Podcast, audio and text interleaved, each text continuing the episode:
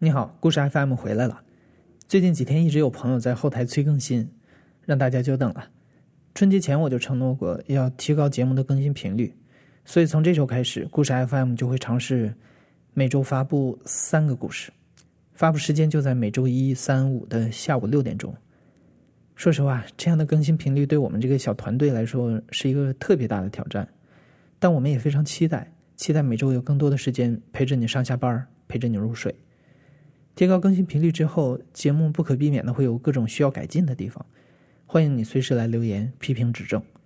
故事 FM 永远会讲述你我这样普通人的故事，它的改进也应该由你我一起来决定。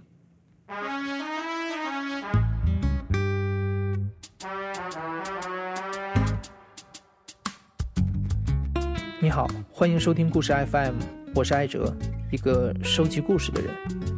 在这里，我会用声音纪录片的形式，带你跨过田埂，穿过胡同，收集那些动人的真实故事。如果你想第一时间收听，可以在微信里搜索“故事 FM”，订阅关注。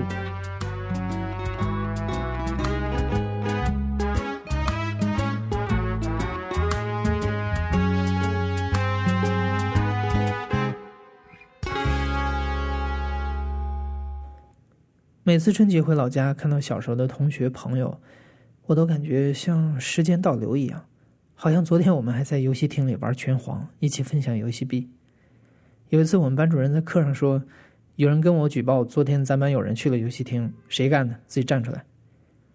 我们几个小伙伴抢着站出来背锅，纷纷表示当时只有我一个人，没有别人，然后一脸的悲壮。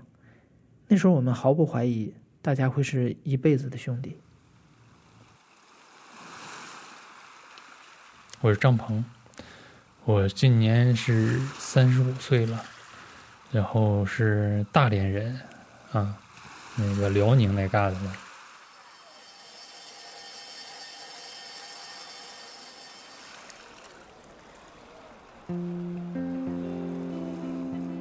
我这个朋友小名叫小宝，九七年入学的时候，我俩是初中同学，我就感觉这个人非常有趣，然后。感觉他就是一个特别随和的人，就特别清秀小男孩儿，就是用可能前一阵儿比较流行的话说，就是那种日系中性的风格，就特别清秀，而且就是特别招女孩喜欢，嘴又特别甜。不像我，我可能就是在中学时代吧，都是属于一个比较木讷的人，就是见人也不太会说话，然后就整天就低头学习吧。然后他就是那种特别开朗、特别活泼的人。记得那时候吧，那时候他妈跟我说了一句话，就是说，呃，你看你学习这么好啊，每次开会老师都表扬你，你能不能带带我家小宝啊？我说行，没问题。然后就没事，就经常跑到他家吧，然后就教他学习吧。其实另一方面，我也是在玩。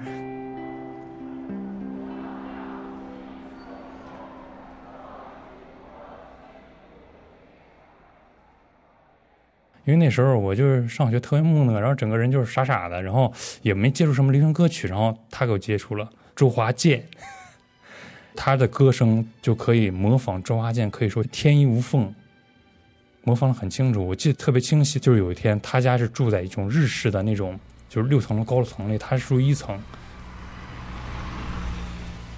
然后我那天应该是个春天或夏天吧，然后我就是走过去找他，然后。我还没有走进他的家门，然后在外面，他那个窗户打开了，然后感觉那天的就是春光明媚嘛那样，然后屋里放了周华健歌声，然后他在跟他唱，我就感觉那种心门就感觉像被打开一样，真的，我跟他在一块儿就是说，就我爸我妈说你们啊同性恋。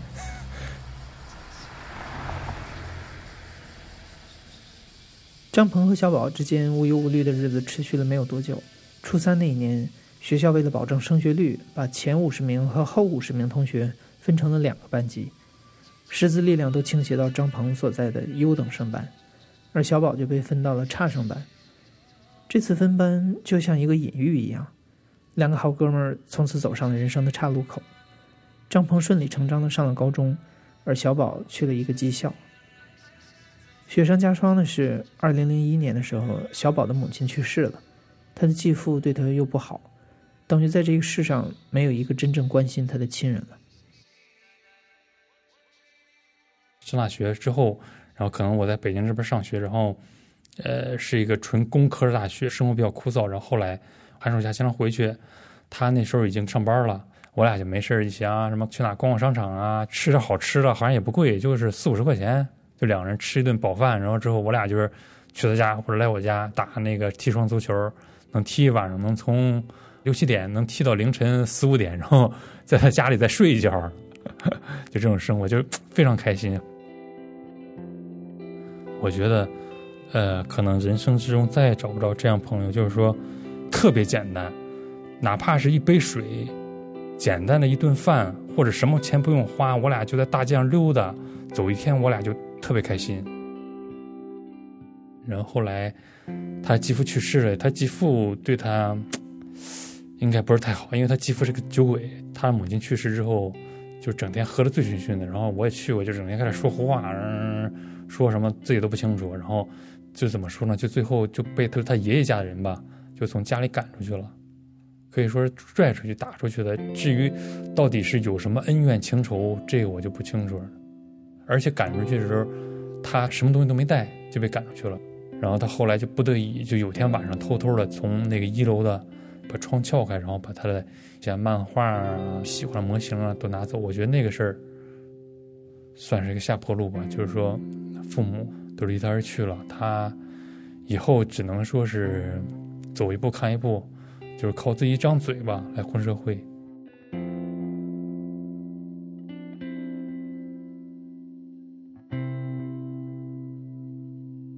小宝经历了一系列的家庭变故之后，张鹏发现这个一起长大的铁哥们儿有点变了。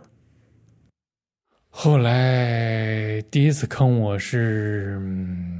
一五年的时候吧，那个时候他结婚了。他当时跟他媳妇结婚的时候，然后他可能就是那种怎么说呢，很长时间就没有家的感觉，没有人关心。然后这个女的就给他买鞋呀、买吃的呀、买穿的，就把他打动了。然后他俩就就是把孩子怀上了，就结婚了。后来我们才知道，这个女的是二婚。然后那时候呢，她。不上班了，然后在家看孩子，然后就在家里，她整个 POS 机，在家里导信用卡，就东墙拆西墙，东墙拆西墙。我说你这这怎么行啊？我说你这，你早晚不得出事儿啊？他结婚之后，人性的贪欲，各种欲望、灰暗的，全被激发出来。就到后来事发之前，就是说各种消费，有点像那种，还有朋友圈，就像炫富一样。他因为他这么多年就没过好过，就是被他亲戚鄙视，被他亲戚从家门赶出，他就要在朋友圈里炫出我这个去哪高铁坐商务舱多么舒适，去迪士尼玩多么开心，呃，去杭州玩了，去什么乌镇去哪转了，住什么样房子，多么开心，然后就买动漫模型了，一次性花了三万块钱买，啊，终于买够了，怎么怎么怎么样，就是各种就是那种炫富、炫开心，就那种把自己生活过给别人看那种感觉。但是后来就是发展到那个网络借贷，各种网络贷款，它而且那个东西应该是你安装之后，它可以授权读取你所有的联系人，所以呢，他这个事发之后不还网络借贷中心的钱之后，那边人就疯狂了，给我和我爸、我妈、我还有我媳妇儿各种的打电话骚扰。当时有人突然有一天有这么一个陌生电话给我爸打电话。说你儿子啊，怎么早上欠款了还不还啊？怎么怎么着？就就一大堆骂人不带脏字儿，但是让你听起来恶心不行。然后我爸当时就比较镇定，说我儿子，然后这个叫什么姓名？然后那边说出了小宝的姓名。完了，我也很生气，就打电话就问他这事到底怎么回事？为什么就是说把我父母就是作为紧急联系人？而且我说你这是诈骗，你这是犯法的。对他说的话也比较狠，因为我这个人也是直来直去的人。他后来就是，呃，把我的电话拉黑了，把我微信也拉黑了。后来我反正我就跟我媳妇、我爸妈下个软件，把他们就所有的相关号码都拉黑了，他们也没法打了。这个事情就算解决了。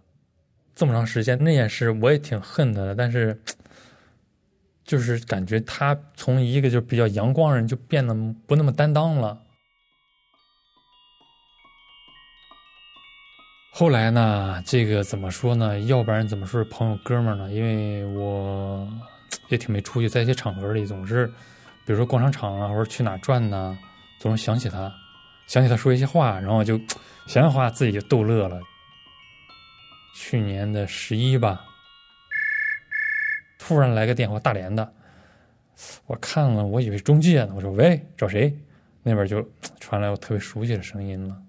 我问问他最近怎么样，然后他说，呃，他最近开始做点生意了，然后把他之前那个信用卡还贷钱还上了，现在日子过得也比较走上正轨了，也不想之前了，就整天靠这个刷信用卡为生了。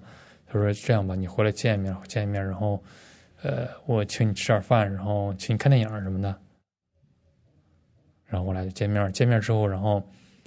在新海广场，虽然那天有点冷，但是感觉还是，感觉还是回到从前那种日子。然后虽然他有孩子有老婆了，然后我俩就是推着小孩啊去海边转转呢，哎，那种感觉还是挺好的，感觉又回到从前那种生活，感觉在一块儿吧，感觉无忧无虑。见面的时候，他我问他最近怎么样，他就说我最近开始倒各种演唱会的票，倒各种餐券，倒各种门票，然后怎么怎么样。这半年是夫妻俩可能是赚了有二三十万，然后把信用卡钱还上了，然后就说怎么怎么样，我现在有钱了，去哪走？打车咱们一块儿去，然后十日是自助。然后我就感觉哇，他太好了，感觉就是比我上班太好了，因为我当时我工作也受到了一些挫折，而且我九月份。因为工作压力太大，也病了，就病了整整一个月。我当时就有点心动了，哎，就想，哎，我也跟着你就干算了，投几万，然后就这么，相当于我这个入套了吧。我是先让大家就是说，举个反面例子，贩卖演唱会门票的事儿，怎么说呢？它是一个走在一个社会这个灰暗地带的这么一个事儿，大家以后千万不要向我学，千万不要做。这事儿说起来有点复杂，总而言之，就是小宝告诉张鹏，他认识一个大哥，可以低价给他各种演唱会和比赛的门票，再高价卖出来赚差价。小宝像传销一样开始发展下线，把票推销给周围的人来扩大销路。张鹏看小宝说的这么好，就经不住诱惑，回到北京不久，立刻给小宝的支付宝转了几万块钱过去的买票。结果钱打过去了，票却迟迟没有发过来。张鹏这时候发现不对劲儿了。然后那天我就周请了假，周四晚上坐这个夜车，一大早上到大连，然后衣服也没换，头也没洗，书包也没放，就直接奔他家去了。然后来了，然后我们就打电话，意思说是催他，就你跟我们见面，给我们解释一下事儿到底发生了什么，到底怎么回事儿。然后他就打电话说。哎呀，我不在大连。我说你不在大连，在哪呢？他说我在开发区。我说没事我们有车，我们开车来的去接你。他说不行，我今天有事，我今天要送票，这那这那，反正就是不跟我们见面。我说小宝，你这事情已经严重到什么程度？你自己不清楚吗？你还在跟我，你还不见面？我现在是尽量在挽回，你为什么不跟我见面呢？小宝开始抵赖了，开始觉得不能，我们不能把他怎么样了，然后开始耍横了。那天下午，我就是给他发了微信，然后没有骂他，我就感觉自己挺失望、挺伤心的。嗯，我就说了几句话，其中一句话大体意思就是说：“哎呀，二十年的朋友，咱们也不过如此。”然后后来说说我们太烦了，说你们太讨厌了，然后就把我的微信拉黑了。我那时候感觉就就那种想哭的感觉，想找个地方哭，真的。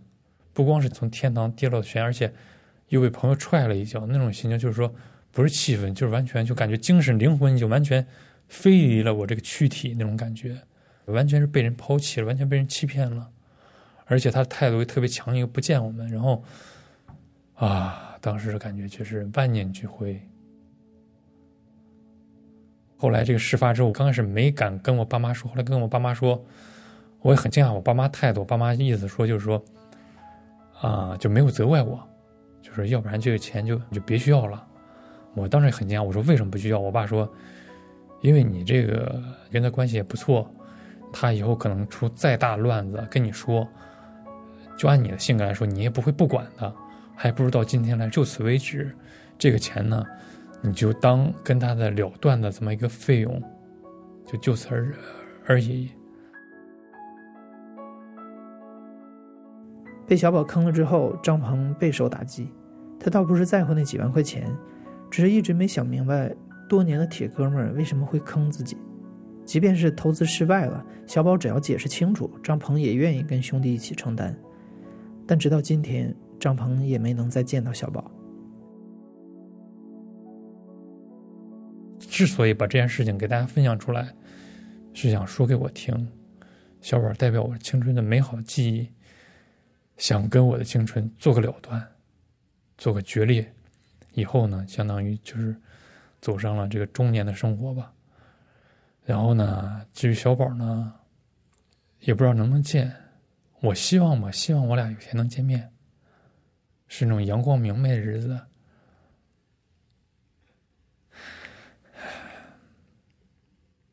我俩就是说，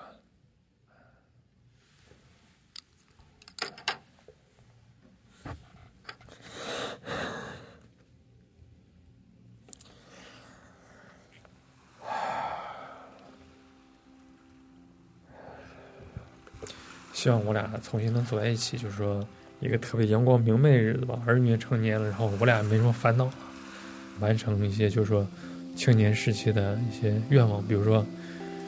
找个周边的小岛，一起聊天儿。再次，比如说那时候可能搓什么双足球，可能都已经没人玩了。我俩淘汰机器，一边玩一天，或者是去日本旅游啊，那些梦想。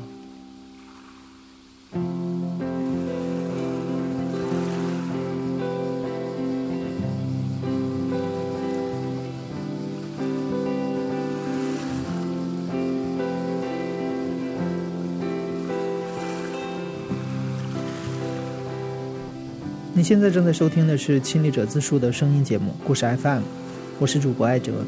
本期节目由我制作，声音设计彭涵，实习生王腾。感谢你的收听，咱们下期再见。